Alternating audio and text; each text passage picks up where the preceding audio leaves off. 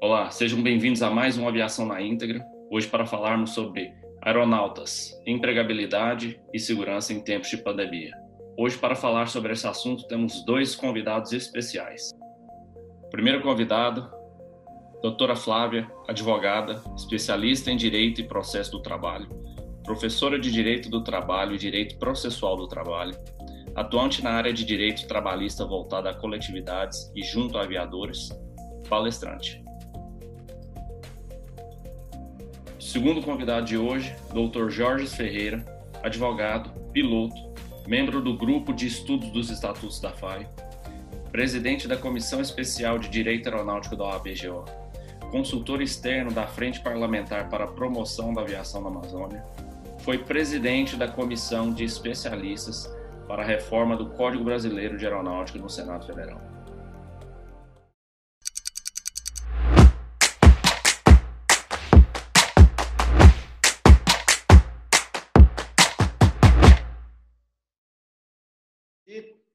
Doutora Flávia, obrigado por participar conosco aqui dessa live, fazendo parte da, da Aviação na Íntegra.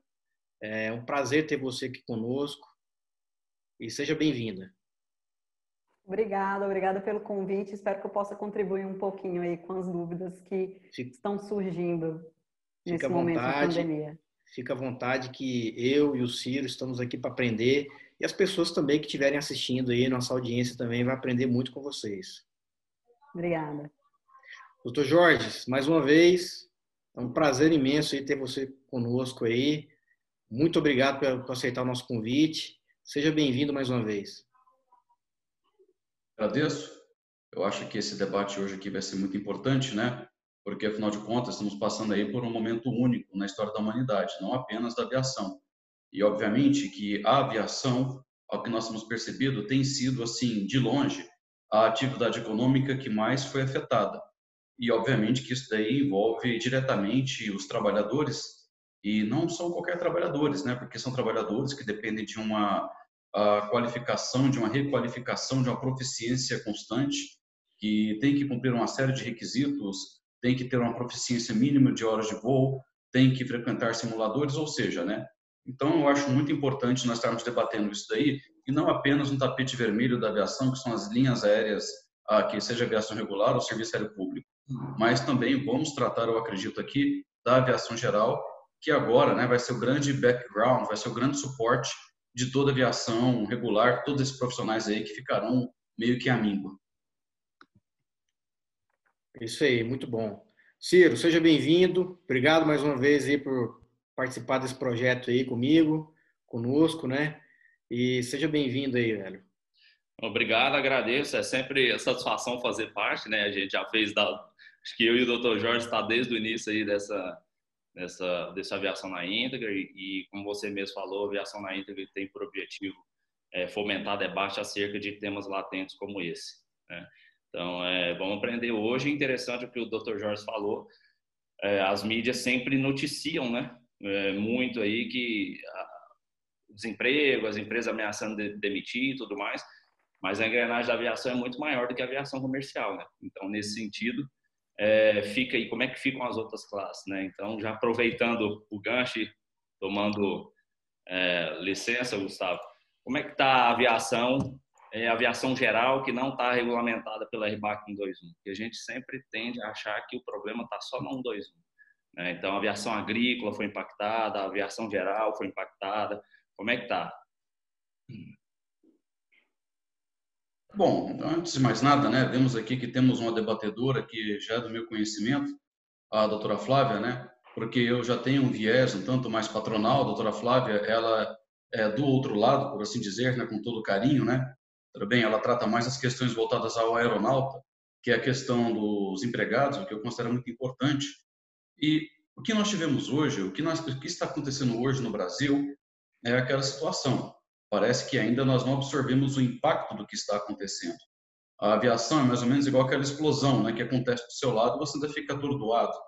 Nós ainda estamos sentindo, né, desde as primeiras conversas que nós tivemos em março, sobre o que, que aconteceria, é. sobre como é que a coisa tem se desenvolvido até então, e nós estamos vendo que muitas coisas aí estão sendo até mesmo é, redesenhadas. E vamos lá.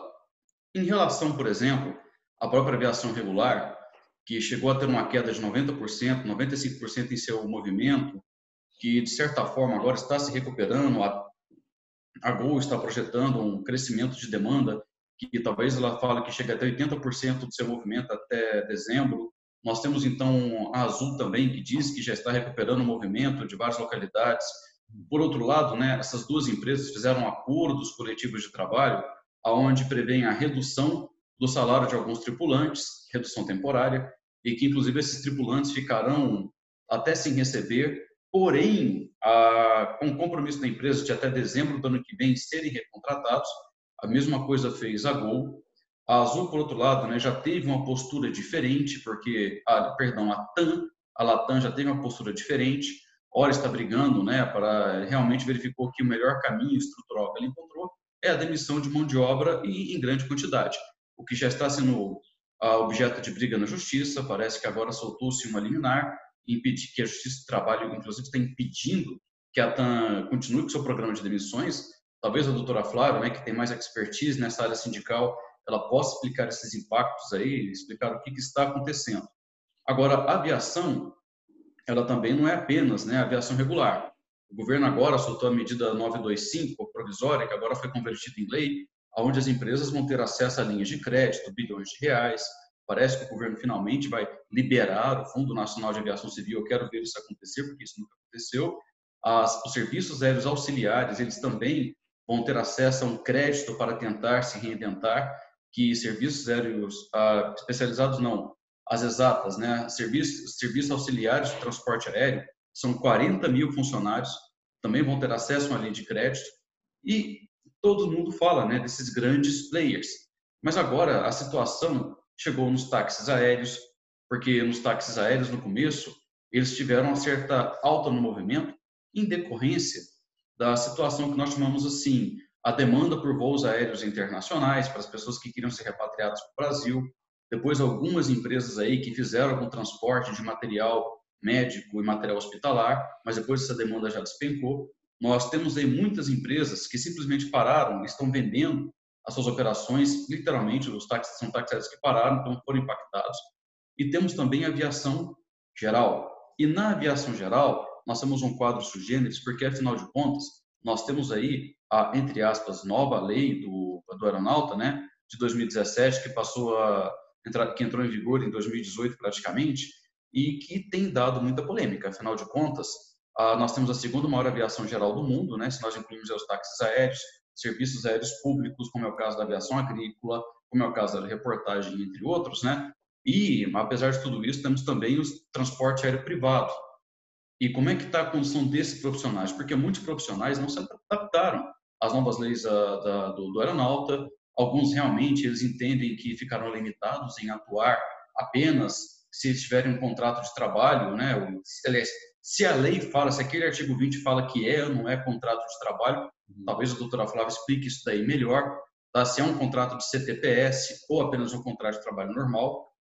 Ah, se nós temos a situação do freelancer, né, o piloto que é PJ, ele gosta de voar PJ porque atende vários players, se ele é ou não é obrigado apenas a observar essa, essa formalidade, né, todos nós sabemos que estamos submetidos pela lei, mas como é que fica isso daí? Os pilotos que trabalham por safra e aquilo que eu falei, nós temos aí milhares e milhares de pilotos, né, que eles saíram da aviação regular, agora eles vão para a aviação geral, como é que eles vão manter a proficiência, como é que eles vão conseguir algum emprego, como é que eles vão trabalhar na aviação, sendo que há sinais de que o próprio que a, que a própria pandemia pode voltar a dar picos, pode voltar a ter restrições, ou seja, estamos aí numa grande incógnita, né? Então é por isso daí que eu gostaria de ouvir a doutora Flávia, tá? Às vezes minha ex-adverso, mas também uma pessoa que eu sei que é de grande conhecimento, para saber assim as opiniões dela, né? Porque ela é uma pessoa que tem atuado bastante nessa área junto aos aeronautas. Doutor Jorge, já que o senhor mencionou né, a, todo o âmbito geral aí da aviação, empresa aérea, táxi aéreo, aviação agrícola e aviação particular, a minha pergunta é para a doutora Flávia. Existe uma legislação específica para cada um deles ou como é que funciona isso daí? A questão é o seguinte: é, a gente tem a consolidação das leis do trabalho, né? Fazendo um apanhado geral que regula a situação de todos os trabalhadores. E em relação a, ao aeronauta, nós temos regras específicas, várias regras específicas, inclusive, né? Inicialmente, nós temos que falar obrigatoriamente da questão da lei do aeronauta, que é a lei 3.475, que por, pela, pela função do aeronauta ser uma categoria diferenciada, ela trata de diversas questões, né, a respeito de jornada de trabalho, a respeito de limites dessa jornada, inclusive, de várias questões específicas relacionadas à própria dinâmica de prestação de serviço do aeronauta é, no exercício da sua função. É, Paralelamente a isso, nós temos as RBACs, que são conhecidas né, de vocês, os, os regulamentos brasileiros da aviação civil, civil, que trata de questões a respeito das habilitações, de certificados médicos aeronáuticos e etc. É, nós também temos as convenções coletivas de trabalho, e aí nós temos a convenção específica é, da aviação regular, nós temos uma, uma, uma CCT específica da aviação agrícola e temos uma CCT específica também para o táxi aéreo. Né? Nessas normas coletivas são tratadas as questões dos valores das diárias, compensação orgânica, plano de saúde, eventual instabilidade pré-aposentadoria, ou seja, benefícios benefícios coletivos em geral, né?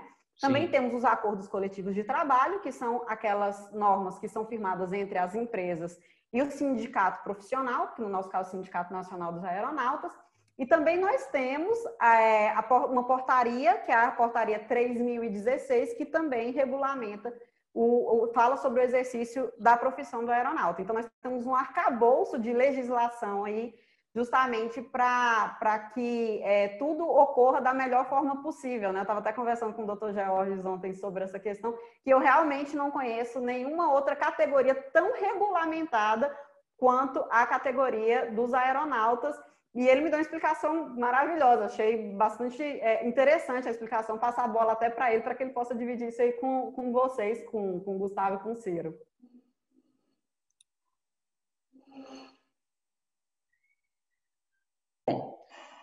Se nós formos aqui né, falar sobre a questão da, do que, que pega hoje em relação à especificidade da lei do aeronauta, as pessoas assim, porque o trabalho do aeronauta é um trabalho que reflete ah, talvez a questão da segurança e com um viés engraçado. O pessoal falou para mim que um médico nunca consegue talvez matar pessoa, mais de uma pessoa ao mesmo tempo, né? Enquanto que um aeronauta ele pode colocar assim em risco, né, a vida de centenas de pessoas. Se bem que por outro lado, né, o médico, ao longo da sua carreira, pode fazer um estrago até muito maior que um acidente aéreo também. Mas a característica que nós temos ah, em relação à, à, questão da aviação não é uma bondade, não é porque nós somos legais, não, também não, é porque nós trabalhamos muito com a questão de segurança nacional. Nós trabalhamos muito com comprometimento, porque a aviação não conhece portos, a aviação ela não conhece fronteiras, ela simplesmente entra em qualquer espaço aéreo de qualquer país, então tem que ser cobrada sim uma postura padronizada em relação a todos os estados, tudo aquilo que acontece. Agora, realmente, a lei aeronáutica como nós temos, nós temos alguns regulamentos parecidos dos Estados Unidos e temos também no Canadá alguma coisa do gênero, né? Agora, com tanta especificidade, é, realmente a lei brasileira ela se sobressai em relação a, a, a todas essas cobranças aí. Inclusive, né? Porque, aliás, a própria natureza da legislação trabalhista no país, do meu ponto de vista, é extremamente intervencionista. Ela, nós não temos uma liberdade plena, né? Porque até hoje, todo respeito, né? O trabalhador ainda é visto como um, mesmo um piloto, né? A Justiça do Trabalho talvez o veja como um coitadinho, como um cara que não tem acesso a informações, não sabe o que está assinando, não consegue se informar. Nós temos uma lei trabalhista aqui no Brasil que está desde a década de 40, entendeu? E, e, tem mais um detalhe aí que é importante. O, essa, essa nossa legislação, além dela ser assim antiga, tá? Ela veio da 1943, ela foi recentemente atualizada e aí depois talvez até eu queria entender melhor essa essa relação do que que aconteceu, porque olha só, a a, a nova lei do aeronáutica ela saiu ao mesmo tempo em que a nova lei, a reforma trabalhista foi concluída e a reforma trabalhista veio a facilitar, inclusive, a terceirização, pejotização, tá? veio flexibilizar as relações de trabalho, Ao momento em que a nova lei do aeronauta, ela veio exatamente no sentido contrário. Ela veio para, no meu ponto de vista, engessar essas relações. Ou seja, cobrando de que, por exemplo, né, de quem tem uma aeronave, ainda que seja aeronave privada, ele não pode chamar um piloto para fazer um voo, dois voos, que seja mais de uma vez por ano num período aí de 30 dias. Então, só pode voar e depois disso daí, se não voa, já vem alta de já tem problemas graves. A, a contratação direta, tudo bem, ela é muito legal quando acontece com a empresa de linha aérea, com o táxi aéreo. Agora, nós temos, assim, a questão da aviação agrícola, que é sazonal. Nós temos, assim, a questão da aviação executiva também, que é muito sazonal. E, às vezes, assim, não é porque uma pessoa tem uma aeronave que ela é obrigada também a ser piloto. Agora, não é porque ela faz um ou dois voos por mês que ela também é obrigada no, meu, no nosso ponto de vista, né, pelo menos quem trabalha na aviação geral, a ter um piloto com carteira assinada para estar voando sempre com ele todos os custos que são inerentes. Então, como é que se fala isso? É, obviamente, né, objeto de discussão e eu gostaria de ouvir em relação a, a, isso daí, como é que isso tem acontecido aí na esfera, na seara da, das ações trabalhistas, por exemplo. Como é que isso tem sido definido, ah, qual é a legislação que tem sido aplicada, qual é a convenção, então, bem, como é que se dão aí horas de trabalho, horas de voo, porque a nossa lei trabalhista fala que ninguém pode trabalhar mais de 8 horas por dia. Aí, de repente, chega a lei do aeronauta e fala que você pode trabalhar até 11. Ou seja, né, temos algumas coisas e alguns reparos que nós temos que, que eu acredito que ainda dão tempo de serem, e, que podem ser feitos. E tem outra questão, diante disso tudo que vocês falaram, eu já fico, é, já fico questionamento a respeito da questão sindical, né? Porque diante de tantas, tantas nuances na questão trabalhista, aplicação em várias classes, de, da, na classe agrícola, né, aviação geral, RBAC 91, 121, é, a representatividade dessa classe perante o sindicato. O sindicato tem responsabilidade com todas essas classes, ou somente aquelas, aquelas regidas por RBAC 135 e 121? Porque são muitas questões trabalhistas para analisar. Né? Então, é, onde entra a questão, a responsabilidade do, do, do, do sindicato em relação a isso? Se você, é, se a gente lê lá no Estatuto do Sindicato Nacional dos Aeronautas, qual é a representatividade dele, isso é muito claro, né? A representatividade do SNA, ela abrange todos os aeronautas. Mas é, o que a gente vê na prática, de fato, é que há uma maior, não quero ser injusto aqui com o sindicato, mas que há uma maior, um maior empenho, vamos dizer assim, para tratar prioritariamente a questão das linhas aéreas, né? Tanto é que, por exemplo, eu particularmente atuo muito para o pessoal que, que trabalha ali na os pilotos privados, né? E o pessoal também que trabalha nas empresas de táxi aéreo. É, e a gente não tem norma coletiva desde 2018. Uhum. Então a uhum. gente está sem norma coletiva vigente desde 2018.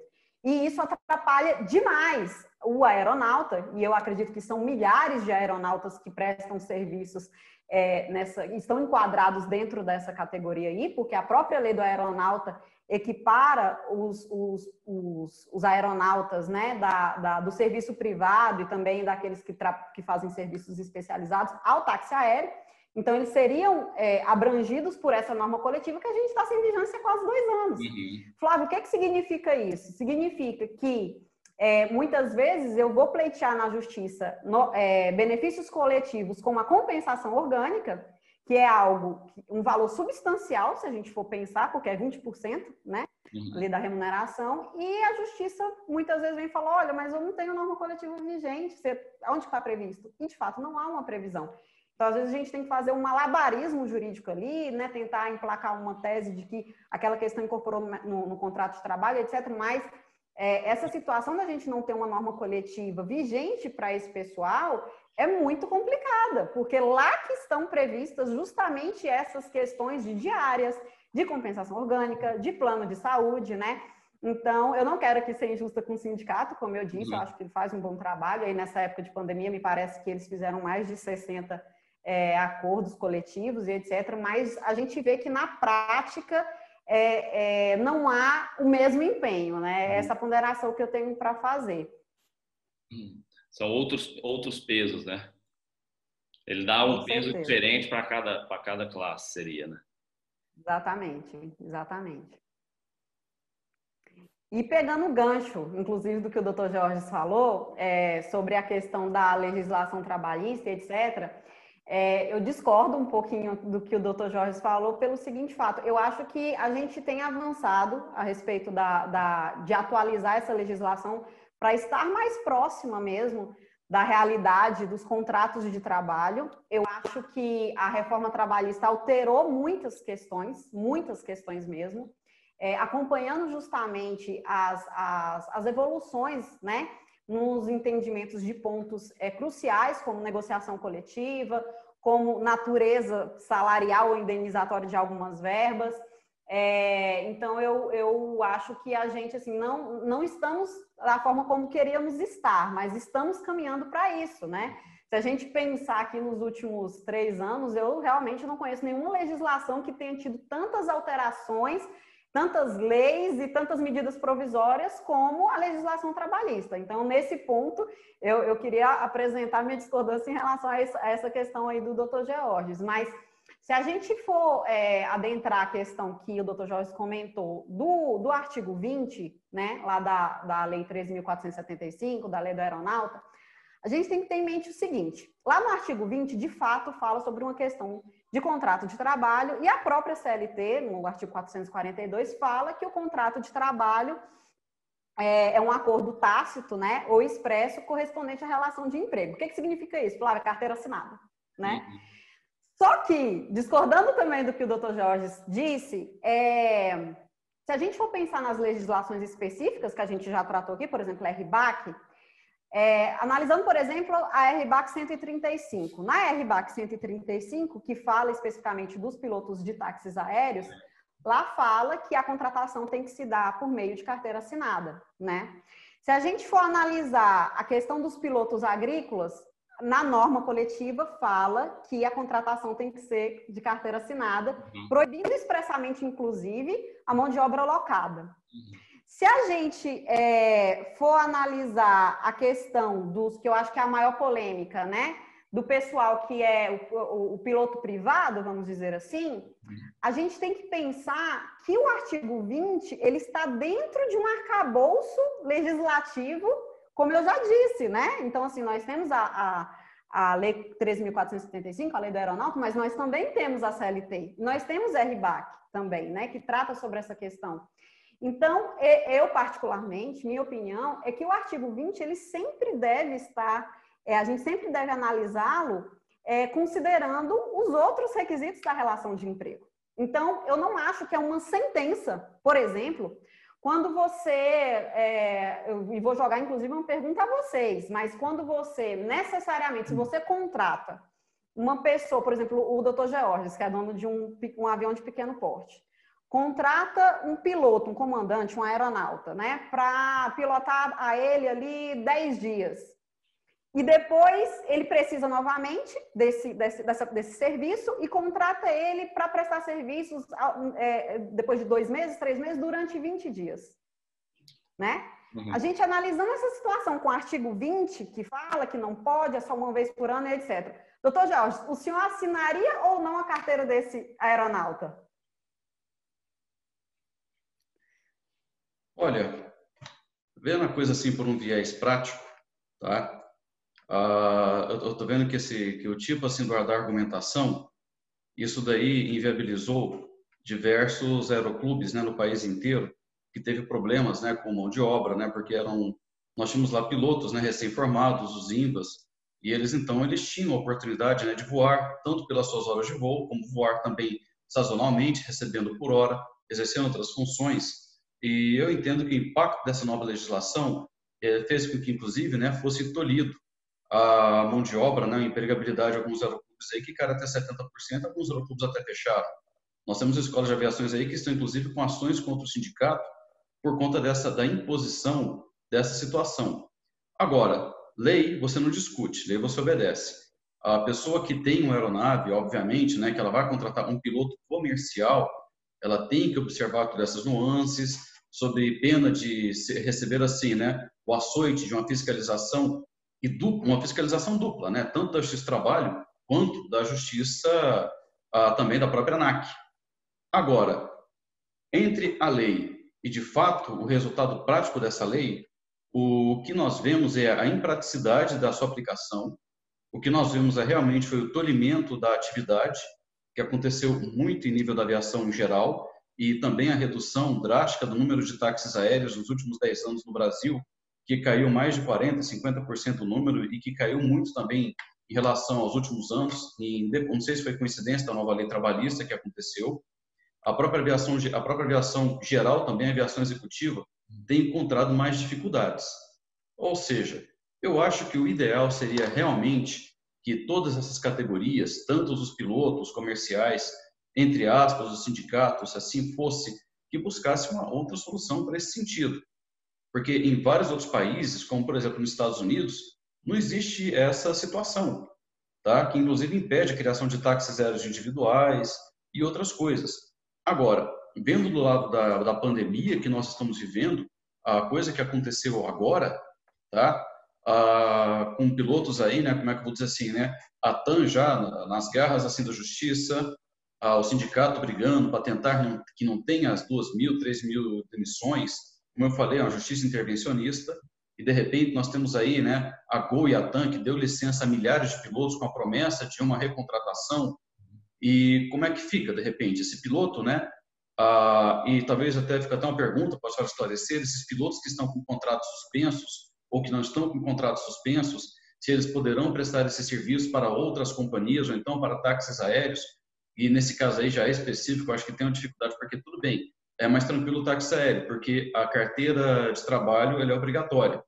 Agora, na aviação geral, vamos pensar o seguinte, os pilotos aí que muitas vezes têm que manter alguma proficiência, as carteiras de alguns tipos de aeronaves, tá? O fato, então, dele voar uma aeronave, de repente, ele é um piloto de linha aérea, piloto comercial, ele tem a, a carteira, né, a habilitação para voar um Phenom. E se ele vai voar esse Phenom, de repente voa por um por uns 10 dias, e de repente passa mais uns dois, três meses, ele voa novamente esse feno, e ainda que não seja de forma remunerada, ainda que não seja contratado, tá? ou ainda que ele se declare, olha, isso aqui não, não é cacareco, estou falando isso daqui porque eu quero manter a proficiência, eu não estou pagando, não estou cobrando. Ou seja, como é que isso deve ficar perante a fiscalização? É, ou seja, questão... olha o problema que você vai ter. Então, acho que isso é uma coisa que tem que ser assim melhor debatida até, né, para nós chegarmos a algumas conclusões. Viu, doutora, é, por favor? eu acho que eu acho que uma, um ponto que a gente tem que, que, que refletir também é o seguinte: é, a Justiça do Trabalho ela não, ela não vai aplicar o artigo 20 de forma isolada. Tanto é que o parágrafo 2 do artigo 20 fala de uma questão que de, ele fala presunção da relação de emprego. Então, a gente tem que pensar que se a gente for tratar de uma questão de relação de emprego, de ter que assinar a carteira de trabalho ou não, devolvendo a pergunta para mim que eu fiz ao senhor, depende. Porque, necessariamente, para existir o dever de assinar a carteira de trabalho de um empregado, tem que coexistir outros requisitos, né? Que seria a subordinação, a pessoalidade, a onerosidade e a habitualidade. Então, muitas vezes, inclusive, eu já me deparei com vários processos que é, tem alegação do aeronauta, né, de que prestou serviços em um determinado período para uma determinada pessoa, tem o pedido de reconhecimento de vínculo. A Justiça do Trabalho faz essa subsunção com o artigo 20, mas entende que, pela ausência de outro requisito, não, não aconteceu, não se convalidou aquela relação, não é uma relação de emprego. Então, não seria necessário o pagamento da, da, de verbas típicas da, da relação empregatícia. Né? Eu acho que isso é importante a gente, a gente falar aqui, porque muitas vezes você lê o artigo 20 e pensa que aquilo ali é algo, é uma sentença. E não é. A Justiça do Trabalho ela não fecha os olhos para o contrato realidade. Então, é, eu acredito que isso deve ser é, pensado e quando há boa fé e bom senso das duas partes, tanto do empregado quanto do empregador, é, a situação fica muito mais fácil, entendeu? Doutora Sim, Flávia, como que uma. Tá, só é, complementar como... aqui. Posso complementar rapidinho? Pode. Fazer uma, um break. Olha, doutora Flávia, é, tudo bem, eu entendo essa questão. Agora nós temos que verificar a questão temporal. Se esse contrato de debatido ele foi ou não foi debatido já dentro da nova regra da lei do aeronáutico. Agora, independente disso daí, e aí que eu chamo a atenção, tá? A, a coisa é a seguinte: isso daí já se desenvolve uma ação. Ou seja, né, então a interpretação para quem aplica a lei, para a ANAC, ou então eventualmente para um fiscal da lei, seja um Ministério Público do Trabalho, essa questão ela não é clara. E de qualquer forma, isso daí, ela vai acabar abarrotando os nossos tribunais, tá? A minha pergunta eu, eu é... Eu concordo que a redação deveria ter ficado melhor, eu concordo. É, mas entendo que é uma situação que, que pode ocasionar, de fato, é, diversos litígios, né? Então, doutora Flávia, é, em função aí da pandemia que a gente está vivendo aí, que não dispensa comentários, muitos pilotos perderam os empregos, né? Então, como é que fica aí a questão trabalhista com, com os trabalhos é, temporários aí? Existe alguma legislação específica, algum algo a ser feito com relação a isso? É, inicialmente, é importante que é, se diga que o, a, o, a, legislação trabalhista ela veda expressamente a utilização do trabalho intermitente do aeronauta. Esse tipo de contratação não pode ser realizada em hipótese alguma, né? Mas se a gente for falar de contratos, por exemplo, por prazo determinado, um, um contrato de safra, por exemplo, é, nada impede que é, esse, esse, contrato seja pactuado, né? É claro, com as restrições lá, observando sempre, é, no caso do piloto agrícola, as restrições que vêm é, dentro da norma coletiva, da Convenção Coletiva de Trabalho, que foi feita é, pelo Sindicato Nacional dos Aeronautas. Mas nada impede, por exemplo, é, que um, um aeronauta que esteja com um contrato de trabalho suspenso é, preste um serviço, determinados serviços, a, né, eu, eu, acho, eu acho bacana sempre avisar o empregador, informar aquilo, mas é, a lei não veda, a 14.020 não fala nada que, é, que ele não pode prestar serviços para outra empresa, né? Ele não pode prestar serviço para o empregador que suspendeu o contrato de trabalho, isso não pode, ah, tá obviamente tá não. Mas Nós temos amigos, né? Nós temos amigos, né, Ciro, é. que, que que optaram por essa modalidade aí na aviação. A empresa suspendeu o contrato temporariamente e eles conseguiram um contrato em outra empresa. Tenho amigos na Gol também, mesma coisa. Suspendeu o contrato na empresa e voa para, para um operador, é, o mesmo equipamento, para um operador privado. É, e o interessante, Gustavo, é o seguinte: nesse caso, se não me engano, Várias empresas já fizeram isso, né? Já pegou gente de fora, contrato temporário, ele é prorrogável por mais um período e depois, se não me engano, não pode prorrogar. Isso, doutor? Então, é é, aproveitando a questão ainda dos contratos, que é, é interessantíssimo, a aviação geral tem muito freelance, né? O que é o freelance? O freelance ele é legal, ele existe, é possível de fazer, é via ele teria que ter uma empresa para fazer o freelance ou é, é algo que, que não existe? Sim. Hum. É, essa questão do freelancer, até a gente retorna um pouco na discussão lá do que está escrito lá na lei do aeronauta, que é, de certa forma restringe a contratação do aeronauta, e eu acredito que seja por uma situação de segurança também, de proficiência, etc., a, esse, a essa modalidade, né? E a questão do freelancer, a gente tem que observar se de fato esse freelancer não é empregado, né? Então, é, mas de qualquer forma, eu acho que é sempre uma segurança, tanto, tanto para a empresa quanto para o empregado, sempre é, formalizar. Ah, eu estou fazendo um freelancer, beleza. Mas tenta fazer um contrato de prestação de serviços, né? Se esse freelancer não for muito esporádico, eu acho que é interessante porque você consegue nesse contrato, por exemplo, é, dispor, às vezes, sobre sua diária, uhum. que muitas vezes você está prestando um serviço de freelancer ali, não necessariamente o cara vai pagar suas despesas ou fica para reembolsá-las depois.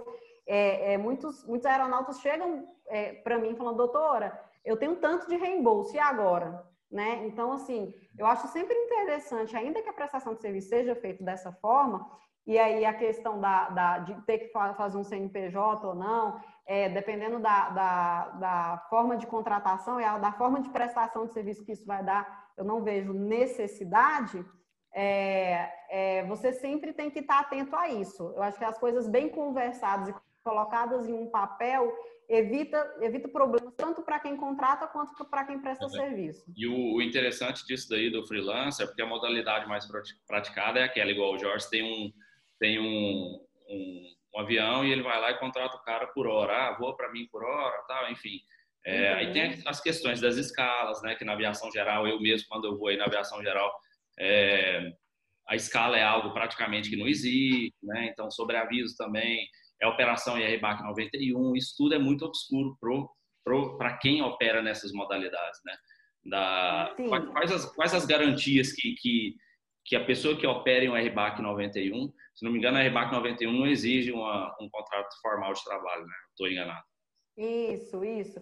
É, e outra, esse pessoal, o interessante é que é uma situação tão complicada, porque é, ainda quando ele presta serviços como empregado, eu nunca conheci, Ciro, nunca conheci nenhum aeronauta, nenhum aeronauta da RBAC 91, por exemplo, que tinha escala. É, Nunca conheci. É Isso é algo inexistente. É. Então, muitas vezes eles chegam aqui, inclusive, e falam assim: eu ficava à disposição 24 horas por dia. E eu falo: não, mas não pode, né? Não, é impossível. A própria lei do aeronauta fala que tem um limite ali de 12 horas. E ele vira e fala: Flávio, eu ficava, pela ausência de escalas, uhum. né? Que é algo que está expressamente previsto na lei do aeronauta.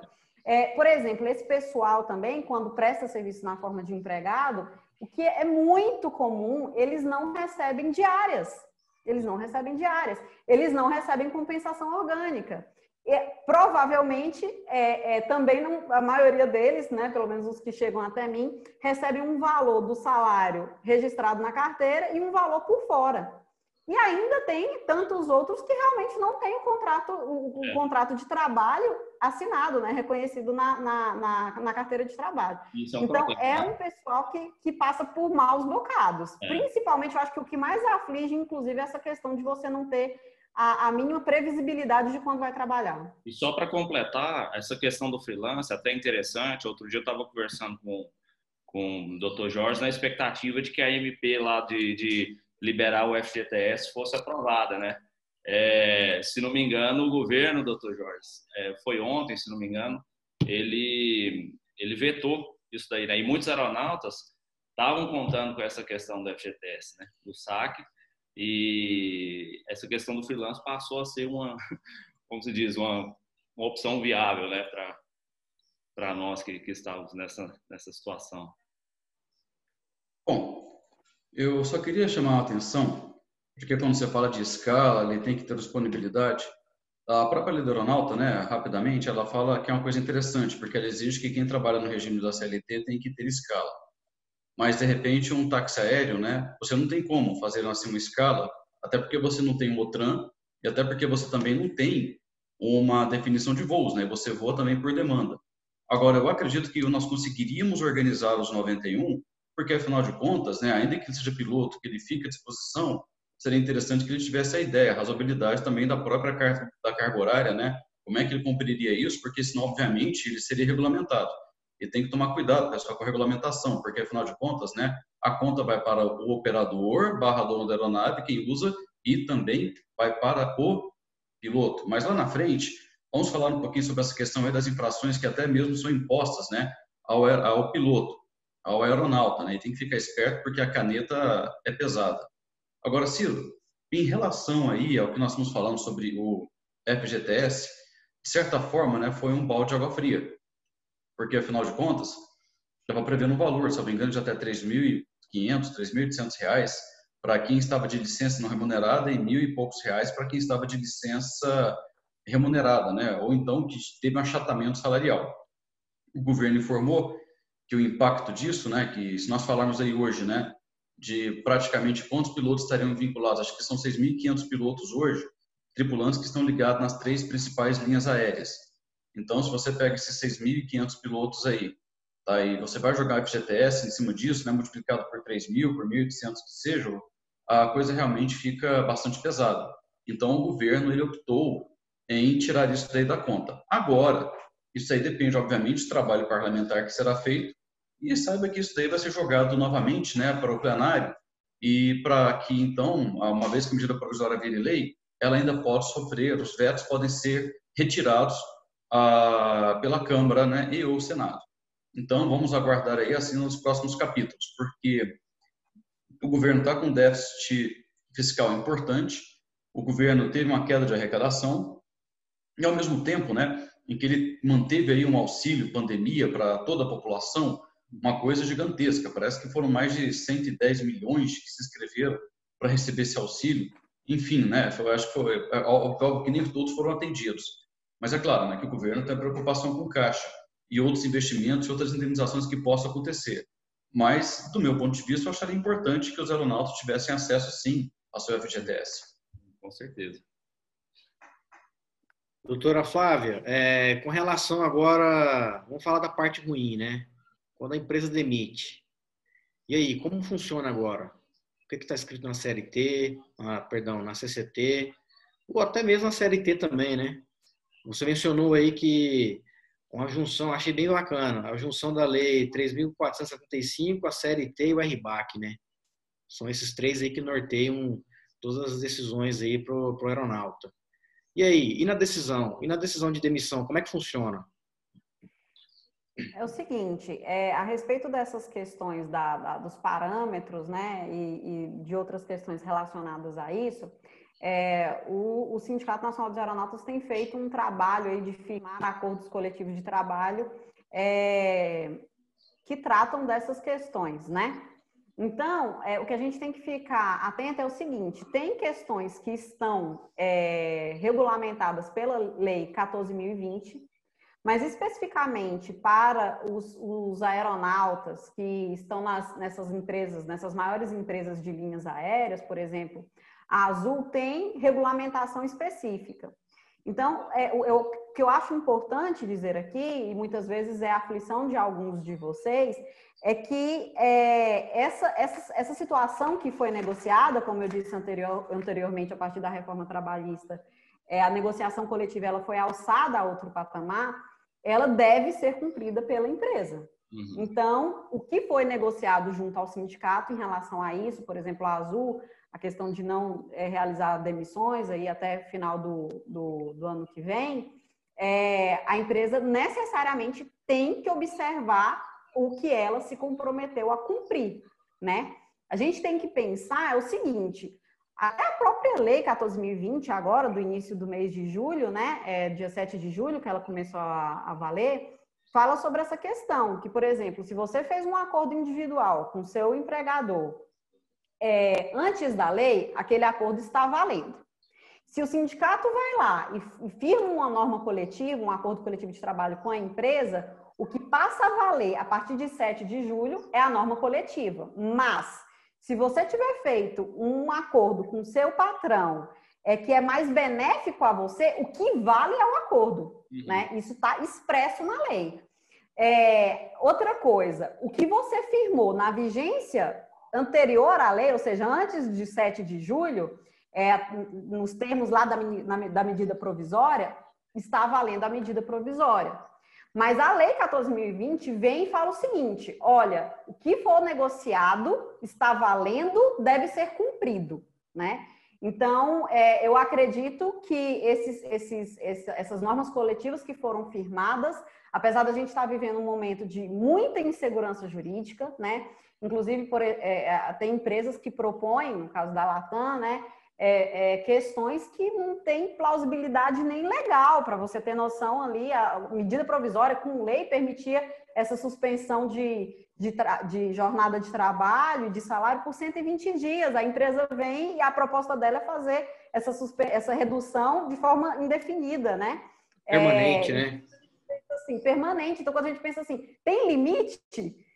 Deveria existir, deveria existir limites, né? Mas como a gente está passando por uma situação totalmente atípica, eu vejo que algumas questões podem ser moduladas, apesar de, num primeiro momento, é, é, é, é não poderia ser, né? Por, por, uma própria questão de previsão legal. É, e dentro, dentro dessas questões agora, já aproveitando, acho que é o mais importante para quem está assistindo a gente, principalmente que atua é, na aviação comercial, e a gente escuta muito, né, Gustavo, em grupo, em debate, em roda de conversa, né, na, na, na AFA, né, é, qual que é o critério para demissão? A gente sabe que existe previsto em CCT os critérios para demitir e tudo mais. Mas é, existem precedentes e outros, outras ocasiões empresas já não respeitaram a, a, o que era previsto em CCT. É, é, o que está previsto é, tem que acontecer ou existe alguma circunstância na qual a empresa pode se pode desviar dessa desse assim desse molde proposto Né? Uhum. Em regra, o que está previsto tem que acontecer. Agora, Flávia, uma empresa é, se comprometeu a fazer, a, a, demitir de uma determinada forma e aconteceu da empresa fechar, por exemplo, né? E aí a discussão que está tendo a respeito da questão da força maior, que tinha uma previsão na CLT, inclusive anterior a essa questão da, da pandemia é, mudando completamente o contexto, veja só, eu estou falando dela não cumprir se ela fechar, se ela encerrar as atividades. Uhum. Aí eu vejo que há uma plausibilidade para você discutir na justiça algo que você é, firmou coletivamente com a entidade sindical e tem plena, né, tem pleno, está em pleno vigor. Agora, é, é, tanto é que a Lei 14.020 fala das questões de que, olha, se você suspende é, o contrato de trabalho, né? Ou você reduz a jornada e o salário, etc. Você não pode demitir aquele empregado durante o mesmo período que o contrato dele ficou suspenso, etc. Essas são, são questões que devem ser observadas. E se não forem observadas, a própria legislação prevê uma indenização para aquilo que não for observado, né? Então a gente tem que ter, a gente tem que ter em mente o seguinte: o que foi é, é, é, convencionado deve ser observado e se não for observado, a Justiça do Trabalho vai decidir a questão e muito provavelmente vai é, deferir aí a quem se sentiu lesado uma indenização é, compensatória para aquilo que foi negociado, mas não foi cumprido. Entendi. Gustavo? Quer fazer, quer fazer a. Eu tenho mais uma fazer... pergunta. Se quiser fazer uma pergunta. Tá, aí o encerramento? É, mas eu tenho uma pergunta que é interessante, até uma deixa. Não pode fazer.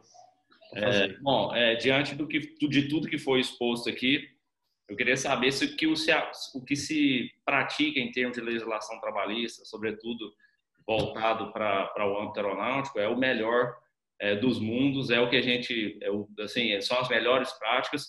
E diante disso, é, como que é a relação do, assim trabalhista das empresas e do, dos empregadores, dos, dos empregados. Vocês recebem muitas causas, causas trabalhistas com erros discrepantes e tudo mais. Onde que mora o maior erro assim? Onde que que é o calcanhar de Aquiles do, dos trabalhos? Aí eu gostaria do, do, do, da ponderação dos dois, né? Dos contratos trabalhistas, periculosidade, né? Gente, o, o aviador sabe muito pouco sobre a composição salarial dele e até sobre os direitos trabalhistas, né? trabalhista, né? Então, em função disso, eu queria a ponderação dos dois, até para ajudar aquelas pessoas que, infelizmente, estão é, em uma situação difícil hoje, se veem ameaçadas em perder o emprego, para que elas tenham uma orientação é, saudável né, e que saibam procurar os direitos da forma como é previsto. Olha, se fosse para fazer uma ponderação, é claro que época de crise, né, o governo adora arrecadar. O governo sempre gosta de, ele precisa, né? Então nós temos que ficar espertos. Eu digo aos trabalhadores, eu digo que a, uma coisa muito importante que acontece nessa relação de entre emprego é a questão dos autos de infração, como nós tínhamos assim comentado comentado há pouco tempo agora, porque muitas vezes o se o patrão não é ele exige e o próprio empregado às vezes também ele não observa a jornada de trabalho ele não observa essas escalas, os períodos de repouso. Não apenas temos a questão do estouro de jornada, a questão de uma hora extra, que talvez a doutora Flávia até fale melhor. Mas nós temos, obviamente, a aplicação de multas. E essas multas não são apenas para o operador, aquela pessoa que está no RAB, né, no Registro Aeronáutico Brasileiro, e nome da aeronave. Porque isso daí também vai para o CPF do comandante.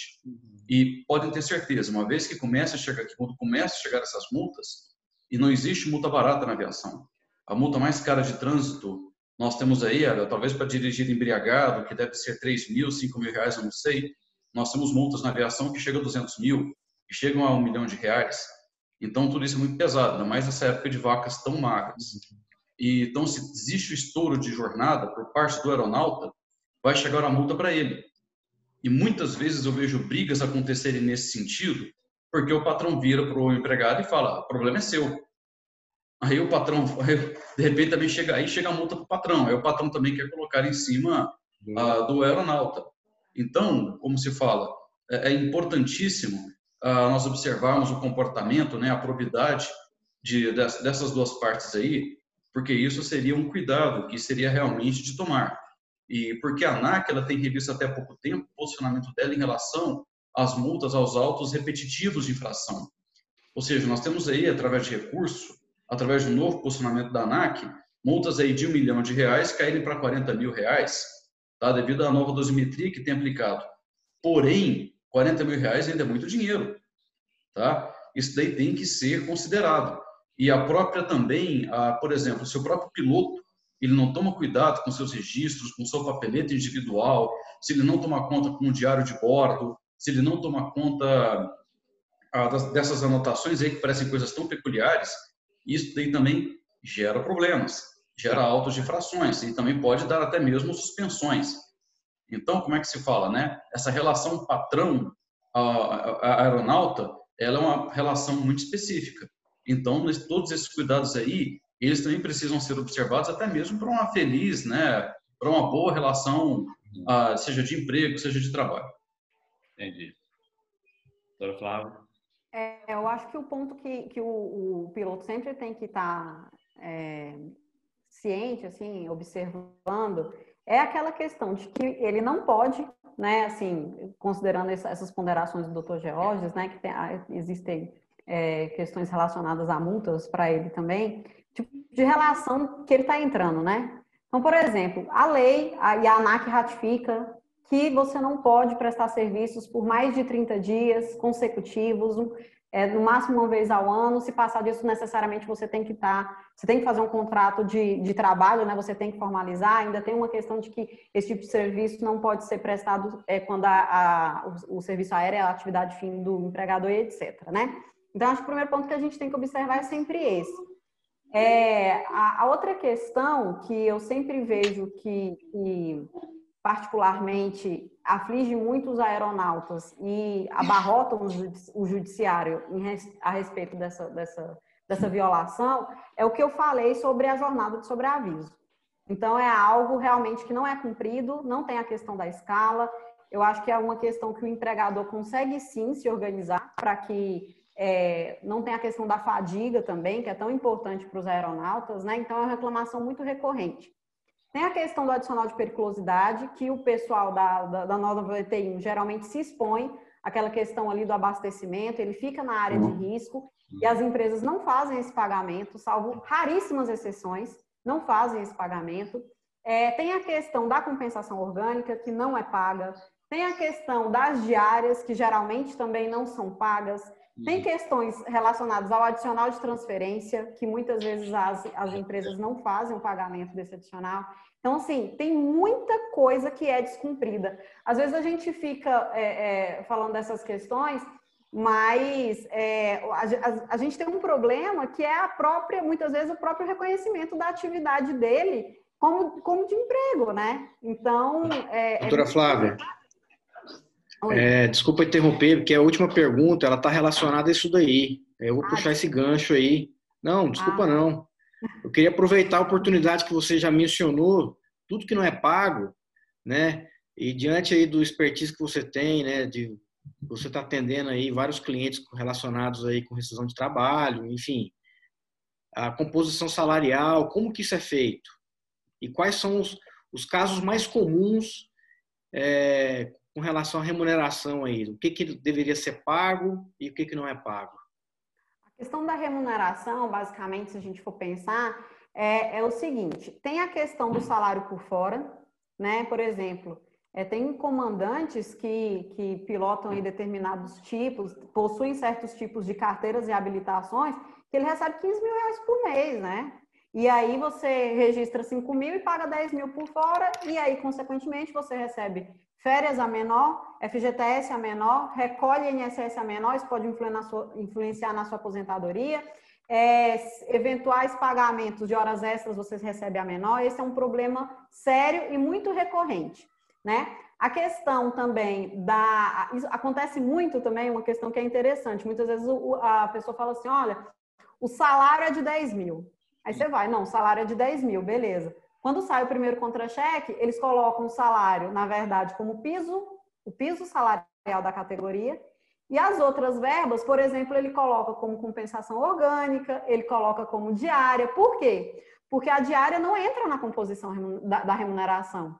Né? A compensação Sim. orgânica, em regra, apesar de ter uma discussão jurisprudencial sobre isso, se tem a natureza salarial ou não, em regra eles não recolhem FGTS, não pagam 13 terceiro, não pagam férias em cima de compensação orgânica. Uhum. Então, muitas vezes é um, um contra-cheque, vou colocar entre aspas, fraudado. Porque, uhum. peraí, né, me falaram que o salário era de 10 mil. Não, não, não é, não. É a composição uhum. toda do valor que não vai é, é, é, ser contabilizado como parâmetro de férias, 13 terceiro, FGTS, INSS, etc., é o valor que te falaram que era salário. O cara só vai ver isso quando ele está contratado. Então, esse é um, um, problema muito recorrente, né? Do pessoal da, da é, que atua nessa área. Outra questão recorrente, acidente de trabalho. Acidente de trabalho. Porque às vezes você, apesar né, de ter a situação das habilitações, etc., é, existem, existem é, questões que, que, que né, não estão dentro da possibilidade ali, da previsibilidade ou não dependem da técnica do piloto. Então, eu também tenho me deparado com certas é, questões relacionadas a acidente de trabalho em que não há uma, uma, um respaldo ali do, do, empregador junto àquele aeronauta que foi acidentado, né? É, e também tem a questão das folgas, muitas vezes as folgas não são observadas. Então, por exemplo, tem uma situação específica na lei do aeronauta que fala que se você estiver a serviço do empregador fora da base por mais de seis dias, quando você volta, você tem que ter um número X de folgas, né? Descontados menos dois. É, isso não é observado, né? No pessoal da, da 91, principalmente ou a, a, questão das folgas mínimas mensais, ou da própria, do próprio estouro de jornada, que deveria ser de 176 horas, considerando sobreaviso, considerando tudo, e não, isso não é respeitado. Então, em relação às, às maiores demandas, as maiores demandas trabalhistas desse pessoal, eu poderia exemplificar essas, e em relação à, composição, à questão remuneratória, é sempre esses pontos, eu queria acrescentar, inclusive, o atraso de salário. Eu uhum. tenho vários clientes que ficaram dois, três meses sem receber salário e sem receber reembolso. Uhum. Então, o cara tá viajando, tá gastando do bolso dele. É, um Uber, alimentação, às vezes ele paga do bolso dele o hotel e fica esperando ali o empregador fazer o reembolso e não é feito o reembolso, sendo que tem prazo específico na lei da aeronauta para fazer isso né? Então, é, é, são questões que tem todas, vejam só, todas essas questões têm uma previsão específica justamente pela quantidade de regulamentações que nós temos, uhum. mas que sempre são descumpridas por muitos empregadores, né? Que colocam o aeronato numa situação de, de fragilidade financeira enorme. Entendi. Bom, pessoal, é, poderíamos ficar aqui a noite toda né, debatendo aí esse assunto tão enriquecedor para todos nós pilotos, né, para você que está aí do outro lado assistindo também. Eu, particularmente, tenho certeza que o Ciro também vai compartilhar dessa insight que eu vou falar aqui agora. Eu aprendi muito aqui hoje, né? E, Ciro, vamos deixar o convite aberto aí para eles, né, para a gente poder fazer outra live dessa e trazer mais assuntos aí. Então, é muito importante que você deixe o seu comentário aí embaixo, perguntando alguma dúvida, né? Ah, e se quiser também, entre em contato com a doutora Flávia, o doutor Jorge. A gente vai ter a descrição, na descrição do vídeo aí, vai ter o LinkedIn deles, o Instagram Entendi. também. É isso daí, obrigado. Doutora Flávia. Poder fazer isso outras vezes, né, Gustavo? E a casa é de vocês. É, isso aí. Falar. Sempre de portas abertas. Eu, obrigado, tá? Mais uma vez, né? Importante trazer esses assuntos. Importante também, né? Agora sim, falar para os empresários que os empresários, obviamente, né, que façam uma consultoria especializada, que verifiquem o que, que pode estar acontecendo dentro da, muitas vezes, né, que tem grandes empresas que têm transporte corporativo, não fala apenas de táxis aéreos, e que está por um lapso ou por não estar devidamente amparados legalmente, podem ter problemas graves no futuro. Não apenas em questões trabalhistas, questões securitárias, ah, questões voltadas à própria regulamentação da ANAC, ou seja, é importante estar se informando e informando e se informando, né? Principalmente com quem conhece, com quem realmente lida com o assunto e trabalha, porque senão quando a conta vem, a conta vem cara. Então é melhor trabalhar direito, corretamente e evitar ao máximo, né? É aquilo que eu falo, porque na aviação tudo é redundância. tudo é segurança. Então, se você trabalha tanto pela segurança, tanto pelo equipamento, tanto pelo treinamento, eu acho que as questões legislativas, elas também merecem igual atenção. Uhum, com certeza. Obrigado. Queria Doutora Flávia, mensagem final aí. Tá. Queria agradecer pelo convite, é, me colocar à disposição de vocês para qualquer dúvida que tenha surgido. Acabou que a gente não pôde falar especificamente, né, da, de todos os pontos aqui. Realmente tem muita polêmica a respeito dessas questões que estão acontecendo é, no decorrer da pandemia, né? Nós tivemos medidas provisórias, nós temos uma lei que é relativamente nova aí, né? Tem um mês só essa, essa lei. Mas é, espero que eu tenha contribuído de alguma forma. Muito obrigado pelo convite, Ciro, Gustavo. Estou sempre à disposição de obrigado. vocês. Que passe logo. Obrigado. Pessoal, obrigado. Se cuidem. Até a próxima.